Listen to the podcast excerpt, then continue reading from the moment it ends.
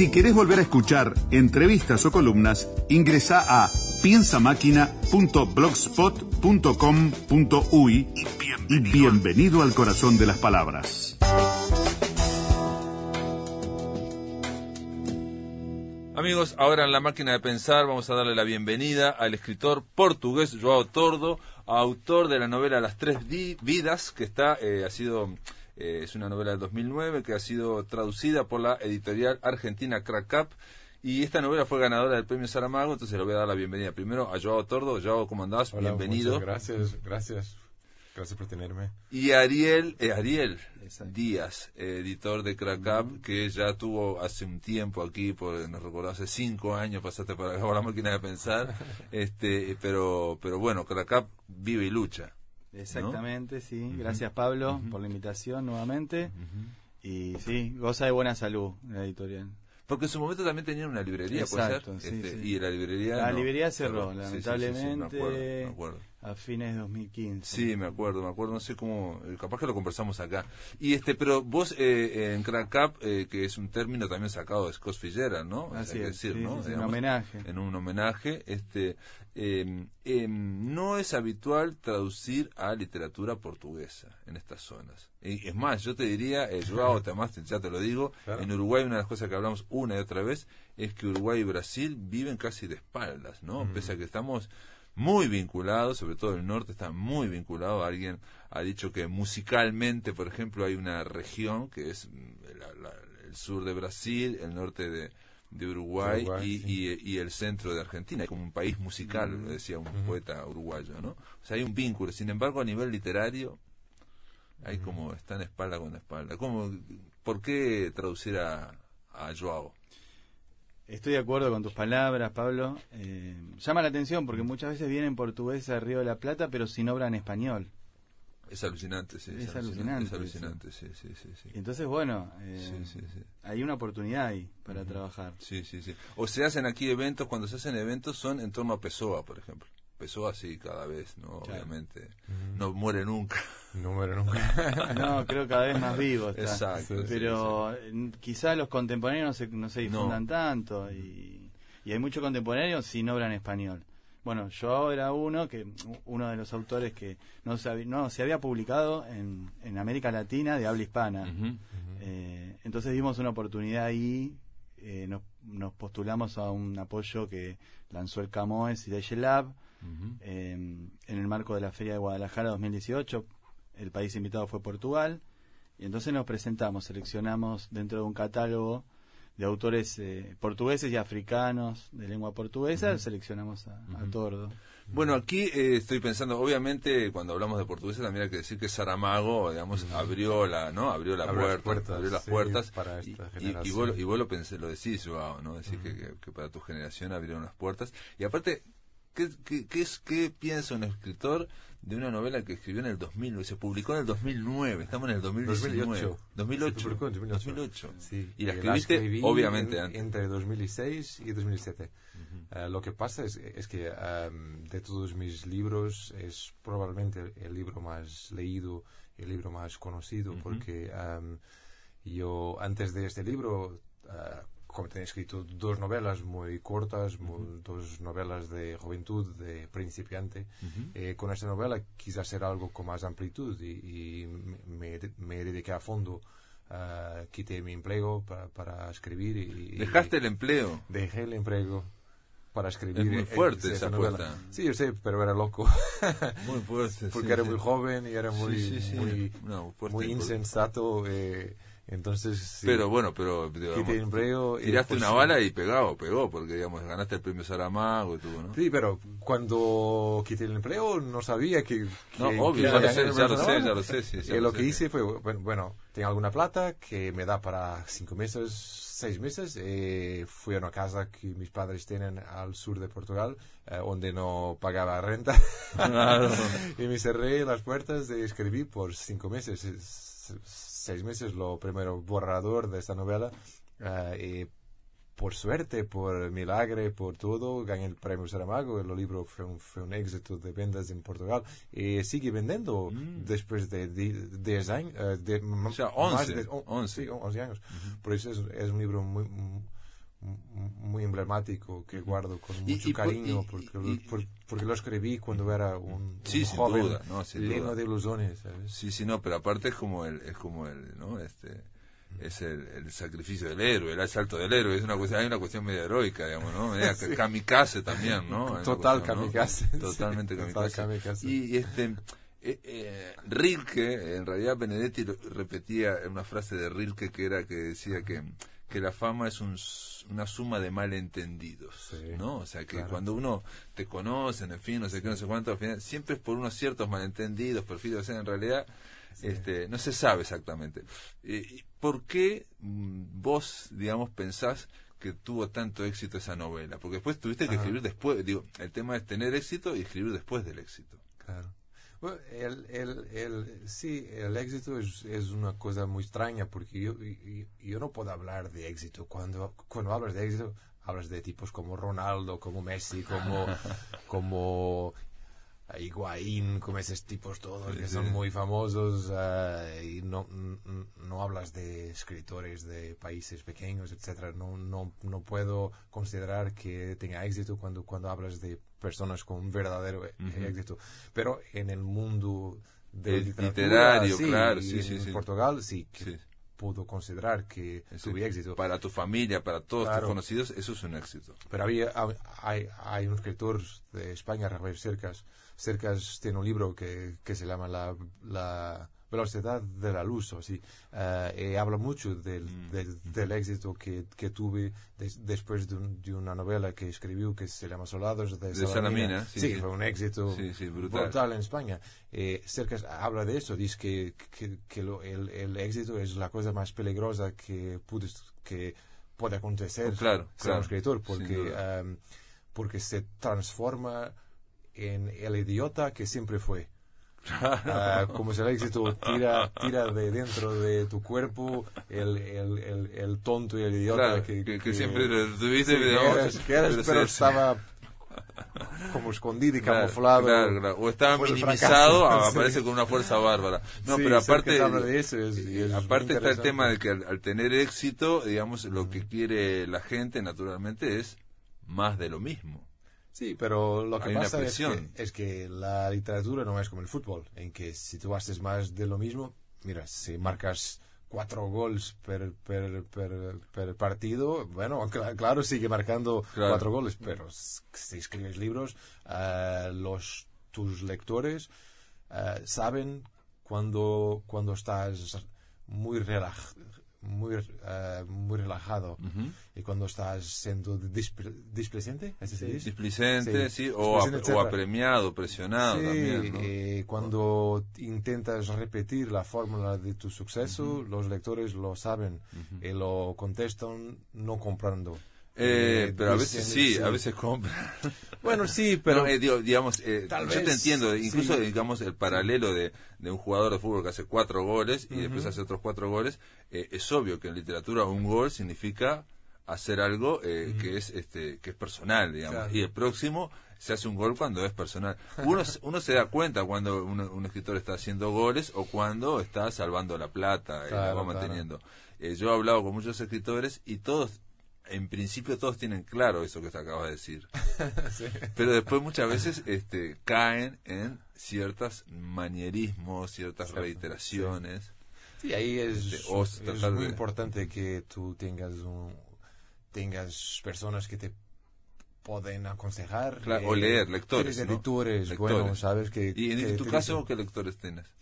Tengo lectores normales, mujeres, hombres, uh, pero la, la persona que, que, que, me contesta más es mi editora en Penguin Random House, uh -huh. un cine público en Portugal, porque trabajamos muchos libros juntos y, sabe todos mis, mis manías, mis obsesiones, mis, mis tickets, etc. Pero, pero vos cuando se lo mostrás a ella, cuando ya, ya está terminado, ¿no se lo mostraste a nadie más antes? No tenés... A nadie más. Ah. Era la primera persona que leí y, y, y, uh, son semanas de muy de mucha ansiedad porque me quedé en casa pensando qué va a pensar de bueno, este pero, eh, digamos, estás confiando en una editora realmente la figura de la editora es esa es esa digamos no la de el que publica y es más joven que yo. No, no, pero me refiero a la idea del editor que es que, que, viene incluso uno lo ve en las películas yankees, ¿no? En Estados Unidos, que eh, muchos editores simplemente son a veces son escritores que decidieron no hacer su carrera y este, son editores y coescriben o co-corrigen, digamos, ¿no? Este, cree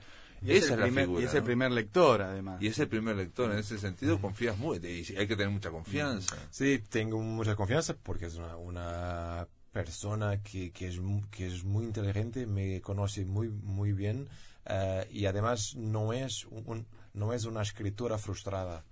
Porque lo peor que, puedes, que puede ah. acontecer es eh, tener un, un, un tipo que es editor, pero es un escritor que, que es un poco frustrado porque va a mm, llevar sus frustraciones y, su mm. fracaso personal para el trabajo.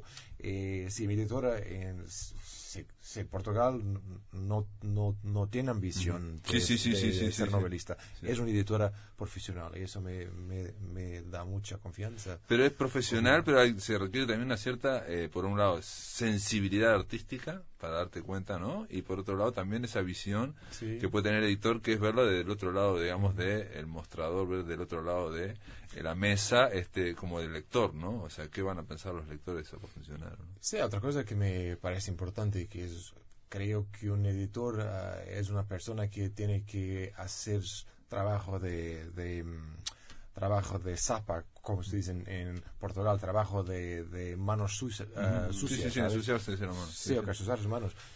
Como Ariel hace, eh, eh, eh, Clara, mi editor en, en Portugal. Uh claro que Ariel tiene una editora más pequeña, claro, trabaja para un grande grupo, pero misma así es, es una editora que, que, que hace todo. Desde, desde, desde, el, desde el, el, el, texto al parte comercial, al, al parte de aconsejar los, los, los publicistas cómo vender el libro, etcétera. Entonces es una persona que abarca toda la, la experiencia de un escritor.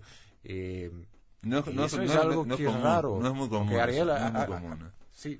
No es muy común. Sí, que Ariel hace muy, muy, muy bien, pero tiene editores de otros países que, que, que no conozco. Sí, sí, no, lo sé. Conozco, son personas que publican libros de muchos autores, pero hay, claro, hay una producción, hay un ritmo de producción que ha, eh, ha, hecho que la... Incluso aquí en, esto, en estos países, por lo menos en Uruguay, creo que esa figura del editor que uno le gustaría, digamos que no, que hay un feedback, que hay una, ¿no? que hay una que, que, te genera eso, este, en general no es, no es habitual aquí en Uruguay.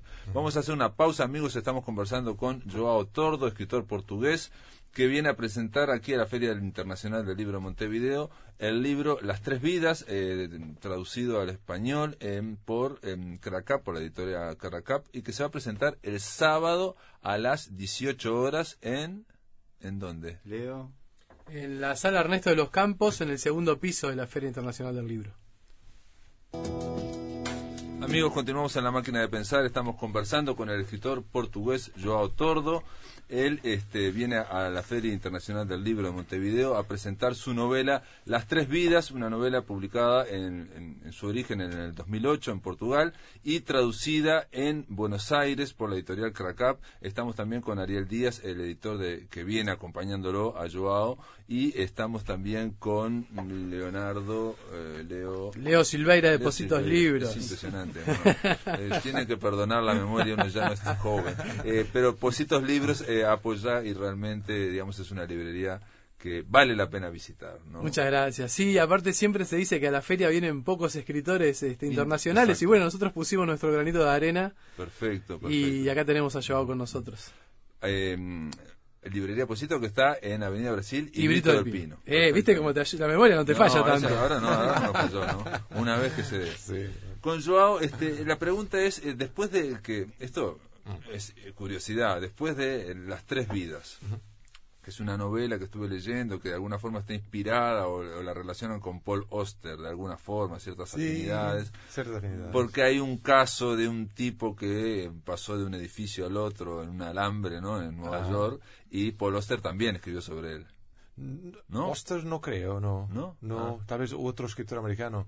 Hay, hay, un escritor que creo que es irlandés, que escribió un libro que se llama ah, Deja el mundo girar o algo así. Uh, Colin McCann y ha escrito un libro que en, en que Philip Petit, ese, hombre que... Que era un francés. Que era un francés loco, sí. Loco, sí, sí. Loco, total. alguien que, que fue a Nueva York y... Muy talentoso, porque mm, hizo esa, esa operación totalmente ilegal de atravesar las Torres Gemelas con, con, con una cuerda floja, no floja, porque pero, un, pero ¿cómo hizo para, para, pasar el cable de un lado al otro, de, de, una, de una torre gemela a la otra? ¿Cómo, cómo? ¿Cómo puso, cómo puso el cable? ¿O ya estaba? Es clandestino, ¿no? Fue clandestino, sí, sí, claro. sin autorización. Sí, todo clandestino. Uh, hizo la travesía en, en 74 y hay imágenes increíbles de, de las personas uh, en el suelo uh, mirando 400 metros en, en, en, aire, una figura que está danzando encima de un, de un, cabo de aso, de una, de una cuerda de, de un aso. Cable, sí, sí, un cable de acero. Es una cosa increíble. Eh, bueno, eh, Colin McCann escribió un libro sobre ese ejo y lo publicó en 2010 y fue un suceso internacional, un éxito, etcétera. Pero yo que había escrito cuatro años antes, ya había escrito sobre Felipe Petit. Eh, entonces, eh, tengo los derechos. También hay, que recordar que hay un documental de, de Philippe Petit. De 2010. De, de, todo el hecho ese del cruce de las torres, sí, sí, que está muy bien. Se llama, uh, se, llama, um, uh, se llama Men on Wire.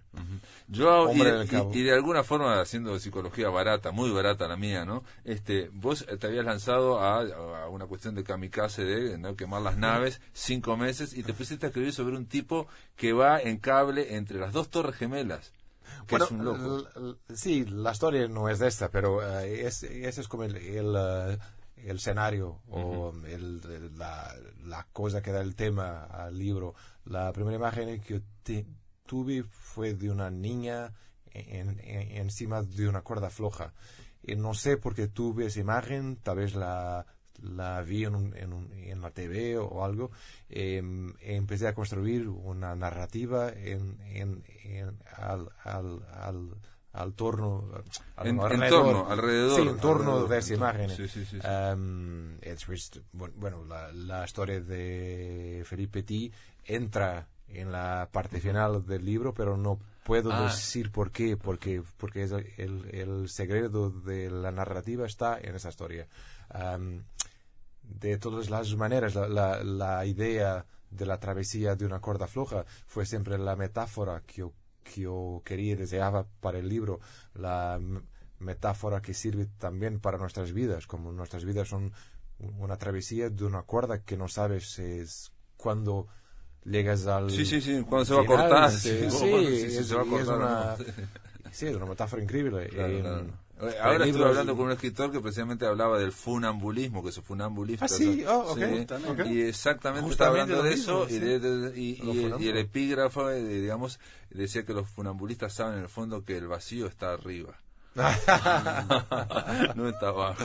Por el tema de, eso, de que no sabemos este, dónde ¿no? estamos. Pero el libro es, es no solamente una, una metáfora, pero también una historia de amor. Y, yo no sabía que estaba escribiendo una historia romántica cuando empecé, porque empieza con, con un joven que vive en Lisboa en, en, en los principios de los años 80 y por necesidad, porque su padre porque su padre murió, eh, va a trabajar para un, con un hombre de 70 años, que es un hombre que pasó por, por, por, muchos episodios sangrentos de la historia del siglo XX, y cuando empezó a trabajar para, para él como arquivista, uh, conoce su, su nieta, que es la personaje de... Se enamora de la nieta.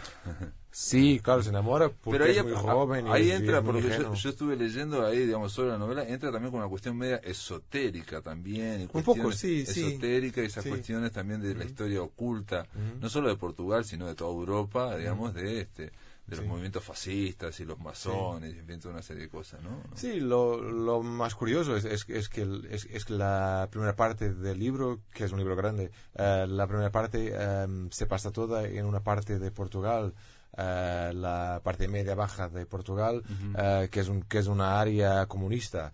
que, que, hoy sigue siendo comunista.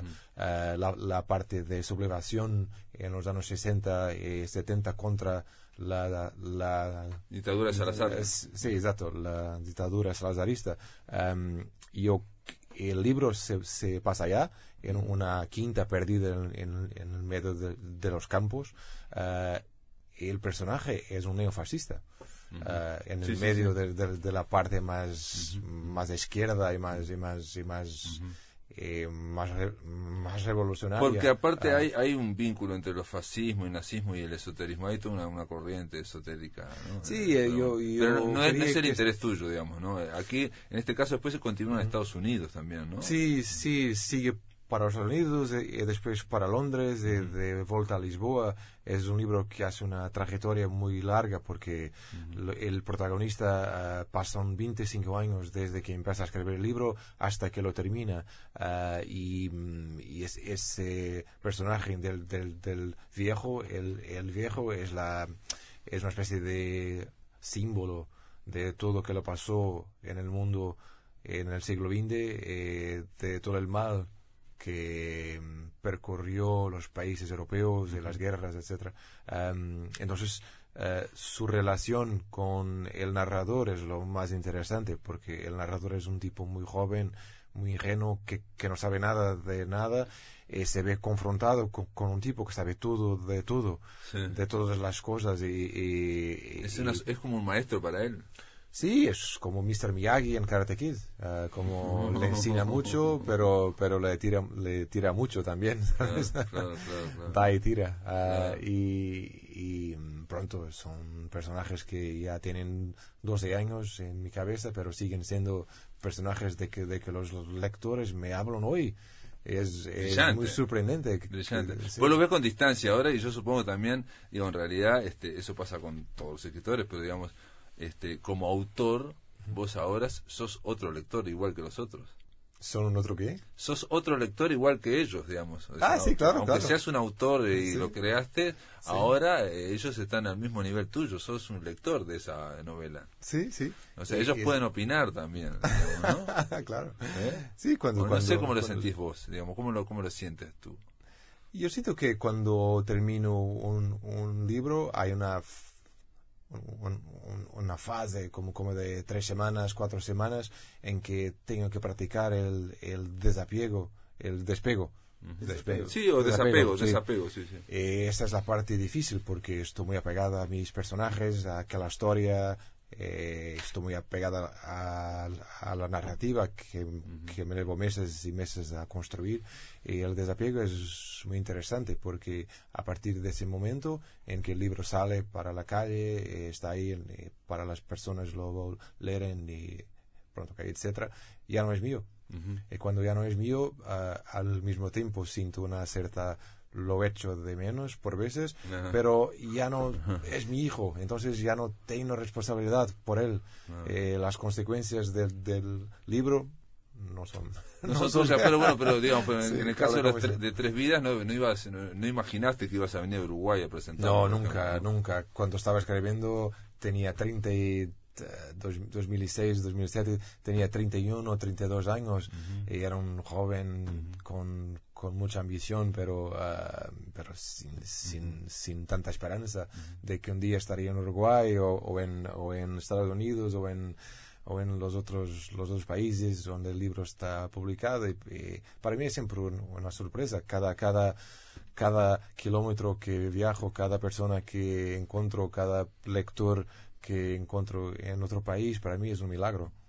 Milagro auténtico, porque cuando era niño, eh, tenía como 12 años, 13, eh, soñaba con ser escritor. Nunca, nunca pensé que podía ser un escritor que iba a viajar con, con sus libros. Cuando mucho pensaba, ok, voy voy a tener uno o dos libros que las personas, que, que, mis vecinos compran, ¿sabes? Claro, claro.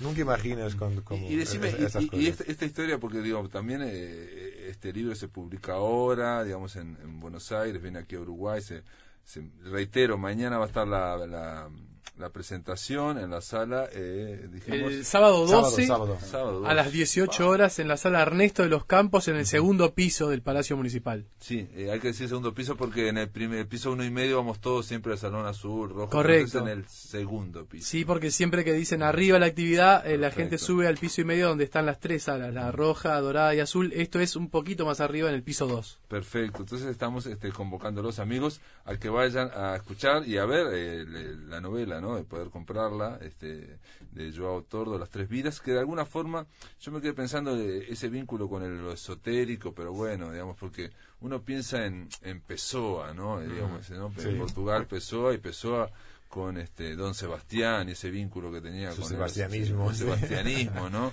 ¿no? No tiene nada que ver, no tiene nada que ver. No, no tiene nada que ver en, de una forma directa, pero uh, los, todos los portugueses son pesoanos en muchos sentidos. Pessoa no era una persona, era muchas personas. Sí, y, claro. y, puse toda su alma en, en, en, en sus heterónimos. uh, entonces no hay ningún portugués que que no, no, lo, no lo conozca, eh, no lo tenía leído, eh, cada, cada portugués... Y cada escritor sobre todo. ¿Cómo? Y cada escritor portugués, ¿no? Sí, claro, o sea, cada escritor. portugués. Sí, pero todos los, los mi, mis compatriotas uh, leyeron Pessoa y eh, se identifican con una fase de... de, de, de, de uh -huh. ay, perdón. Sí. Um, a, a, a mí me gusta Campos. Que ah, ¿te gusta el heterónimo Campos? Sí, Campos. Porque Campos, Campos es más romántico. Más, no, Campos es lo, lo, lo más melancólico, lo más angustiado, Sí, lo más sí, sí, deprimido, lo que grita, uh, lo que, lo que es, es como lo lo futurista sin futuro es, es, es, loco. Tienes Cairo, que es... Cairo, que es, que es Alberto muy, Cairo, sí. Sí, Alberto Cairo, que es muy vocólico, muy... muy tienes uh, Ricardo Reis. Ricardo Reis. Sí, Reis es, es, lo más interesante porque Saramago ha escrito un, un uh -huh. gran libro uh, sobre Ricardo Reis, uh -huh. el año, el, el, el, año, de la muerte, de, de Ricardo Reis, uh -huh. que es un libro increíble, es, es probablemente mi novela favorita. Me, es, yo no la he leído de Saramago. Es el último año no, de vida. La voy a leer. El último año de vida de Ricardo Reis. Ricardo sí, Reis, sí. mirá cómo es Saramago. Que, bueno, sí, que es una persona que nunca existió. Exacto, es, es, un heterónimo, en, o sea, no, se, no puede ser... Eh, en la novela, uh -huh. vuelve a Lisboa porque vive en Brasil, según Pessoa, y cuando vuelve a Lisboa encuentra una ciudad dominada por el fascismo. Uh, en el canto de su habitación, Pessoa surge como un fantasma, que en la noche y hablan los, los, los dos, y es una cosa fascinante porque un poco como Borges, uh, Pessoa... Pero Saramago uh -huh. tiende a invertir todo. Uh -huh. Y la persona real es el fantasma y el fantasma es la, Claro, la persona real. Sí, Era muy pesado. ¿no? Bueno, bueno, muy, muy, bueno, muy, muy bien. Nos quedamos con la con la recomendación de Joao Tordo de Joao Tordo de leer eh, La muerte de Ricardo Reis. No la leí de Saramago, realmente he leído varios de Saramago y este y sobre todo las tres vidas que eh, aparte en el título uno piensa inmediatamente las tres vidas, ¿no? Este Saramago con todas sus vidas, ¿no? Que tiene muchas vidas. Yo, yo así asocié inmediatamente. Sí. Saramago no. Tuve pero, varias vidas. Eh, Pessoa. Pessoa. Pessoa. Son los dos faros de Portugal. Pero Saramago ¿no? también, ¿sabes? Saramago, Saramago, hasta los, los 60, 60 pico, era, sí, un hombre era un hombre sí. conocido en Portugal, pero desconocido en el mundo. Sí, y director eh, de, de diarios. De los 60 a los 78 uh -huh. ganó el Nobel. Explotó, sí. Explotó, Increíble. Explotó. En, bueno, eh, Joao, gracias por estar en la máquina. Gracias pensar, a tú. ¿eh? Gracias. Gra gracias Ariel por gracias, estar. Pablo. Gracias Leo por, por un gusto como siempre hacer el vínculo con la máquina de pensar de todo esto. Y reitero amigos, el sábado 18 horas en el, la sala Ernesto de los Campos, segundo piso, va a estar a las 18 horas Joao Tordo presentando las tres vidas de Editorial Cracap por mi parte se termina la máquina de pensar. Mañana vamos a estar, por un lado, en el Centro Cultural de España a las 19.30 horas, empezando el encuentro Todos Somos Raros, eh, dedicado a octubre, ¿no? que se llama Un Quilombo y 100 Palomas. ¿Por qué? Porque vamos a reunir al uruguayo Martín Bentancor de, con su novela El Fondo del Quilombo y a la escritora argentina Elida Seidler con su novela Cien palomas muertas de editorial Conejos.